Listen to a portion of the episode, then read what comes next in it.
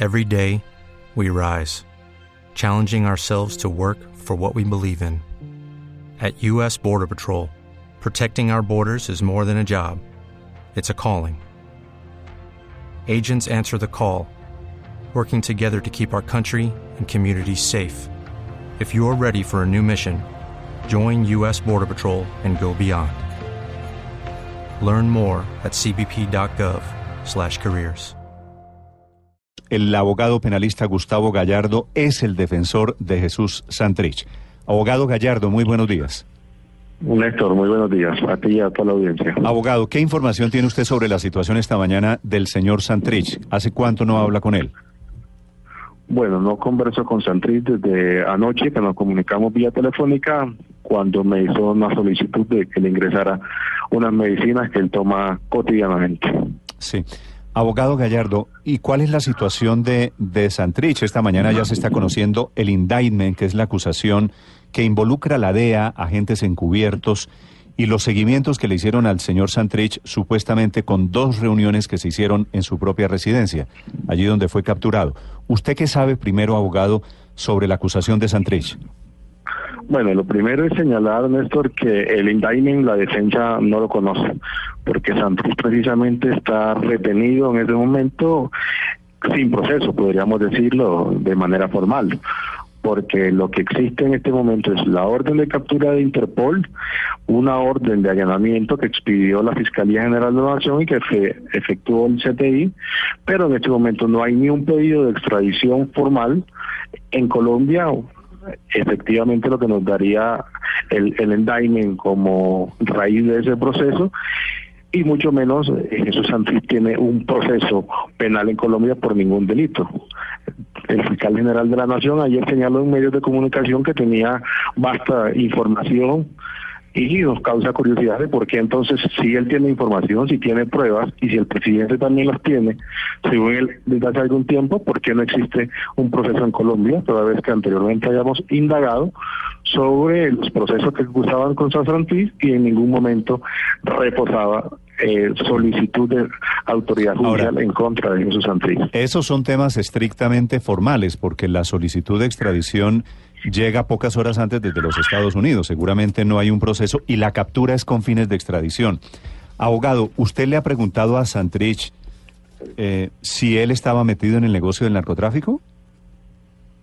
Él de manera categórica lo ha planteado, se lo plantea el fiscal, a los miembros del CTI, que él no tiene ninguna relación con esos hechos que se le imputan y no tiene ninguna relación con el narcotráfico.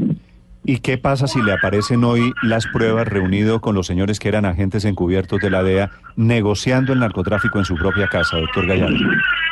Esas pruebas que a todas luces pueden ser un montaje o falsas, las evaluaremos en el marco del proceso y efectivamente en el ejercicio de la legítima defensa realizaremos el proceso de controversia de las mismas. Pero efectivamente tenemos la tranquilidad y Jesús Santos tiene la tranquilidad que él es totalmente inocente de los cargos que se le imputan.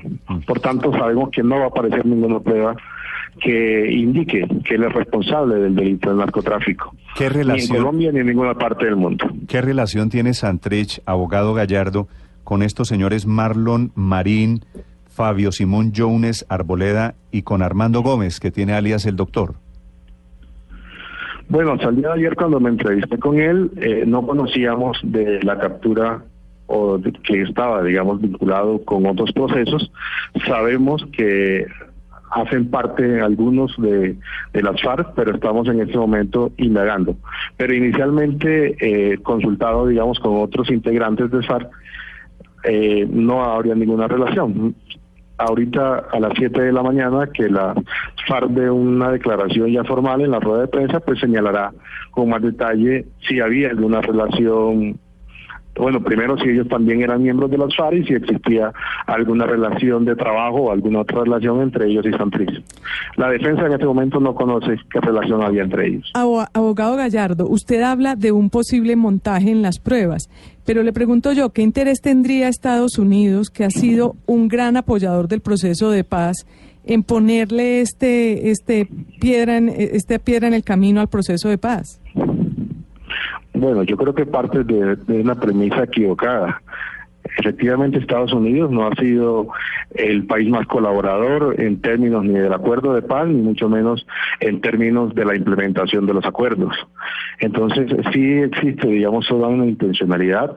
Además, recordemos que hay un cambio en este momento en Estados Unidos de gobierno en, el cual genera unas situaciones distintas. Por eso señalamos que existe eh, efectivamente toda la intencionalidad para torpedear el acuerdo de paz para no generar la implementación de los acuerdos y la persecución contra los miembros de las FARC eh, en contra de la seguridad jurídica, que fue una de las premisas con las cuales se firmó el acuerdo de La Habana. Pero, pero abogado, si suponiendo que eso es cierto, que Estados Unidos quiere ponerle la piedra en el zapato, ¿qué hace esa teoría o qué hacen ustedes y qué hace Jesús Santrich? Le repito la pregunta cuando le publiquen los videos en la casa de él eh, negociando la cocaína para Estados Unidos? No, estamos totalmente tranquilos que esos videos no van a aparecer, de que esos audios no hay tales audios y que la casa de Jesús Antriz, eh, como es un líder de las FARC bastante querido, era frecuentado por muchas personas. Entonces, muy seguramente, eh, agentes de inteligencia estuvieron infiltrados en la casa y realizando ese montaje con los cuales quieren hoy día de manera mendaz generar el proceso contra Jesús Santrich, pero estamos totalmente tranquilos, confiados de que no hay eh, ninguna eh, hechos que vinculen a Santrich con el narcotráfico ni ningún, ninguna otra actuación delictual. Abogado Gallardo, anoche en eh, la fiscalía, en el búnker en el occidente de Bogotá, usted leyó un mensaje a las FARC enviado por Santrich en el que decía que a la guerrillerada, a la gente, a los guerrilleros en las zonas veredales transitorias, en las zonas de capacitación, que estuvieran preparados. Ese que estuvieran preparados, ¿a qué se refiere en particular?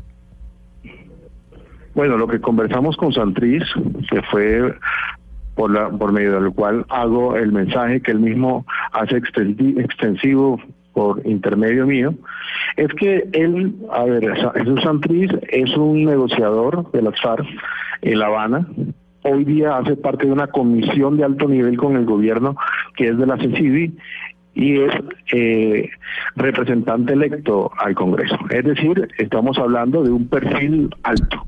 Entonces, ¿qué se esperará para la persecución política contra un miembro de las FARC de un bajo rango? Ese es un poco el mensaje que está eh, generando Jesús Santriz en términos de la seguridad personal, porque no es desconocido que a las FARC las están matando en las regiones. No, sí. Y con esto y con esto se avisora que hay toda una persecución judicial también contra las FARC y un incumplimiento total al acuerdo en lo que él señaló como un acuerdo de paz fallido. ¿No es un llamado al rearme de los eh, integrantes de las FARC?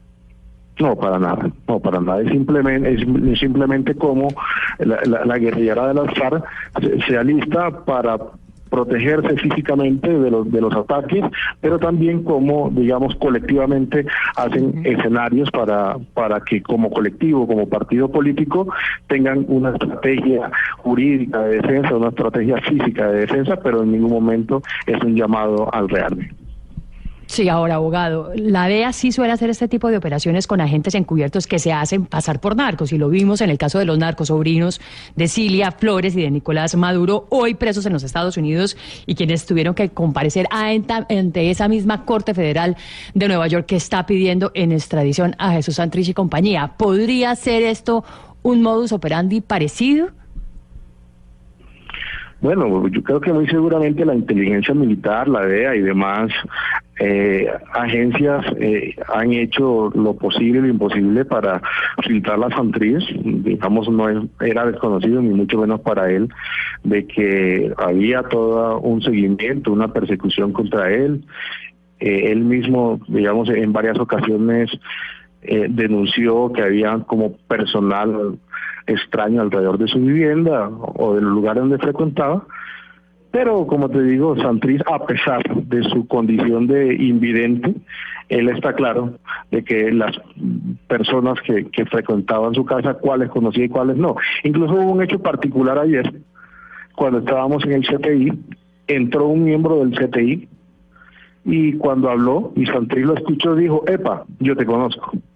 Extrañamente el funcionario del CTI se, se puso un poco nervioso, dijo, no, no, no, no, no, entonces, básicamente, ese es el escenario. Pero bueno, como te decía, Pero Santrich, para pero a Santrich, la ¿cómo- pregunta, per- perdone, abogado, ¿Santrich no es ciego?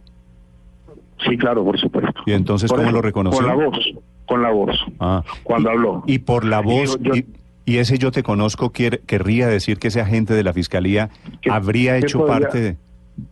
Sí, que, que podría, podría ser, no estoy afirmándolo, que podría haber hecho parte de, de esas infiltraciones de esas personas que frecuentaban la casa. Como lo señalé anteriormente, la casa de Susan Trish, Bueno, pero es que- digamos, eh, era muy, muy frecuentada por muchas personas. Las trampas, las no trampas, por él. las trampas, la fiscalía las hace y en Colombia y la DEA y agentes encubiertos se han hecho en la historia de la humanidad, ¿no? Ponerle, ponerle señuelos a los delincuentes, abogado, por otro lado, ¿no?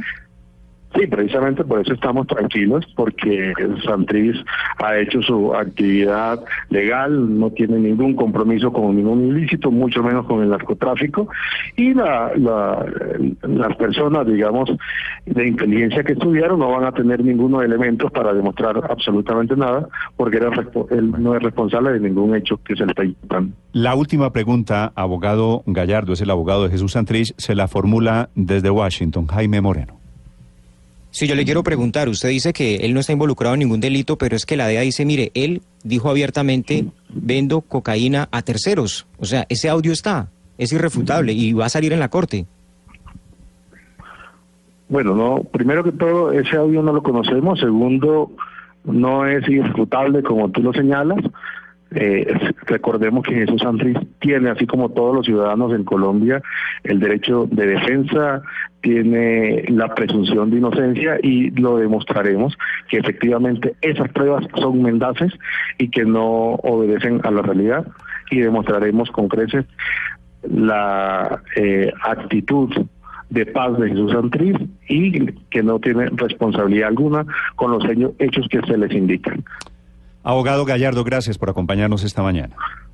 Bueno, Néstor, muchas gracias. Gracias, señor. El abogado de Jesús Santrich, uno de los jefes de las FARC después del proceso de paz, cae, está detenido Jesús Santrich, acusado de narcotráfico desde los Estados Unidos.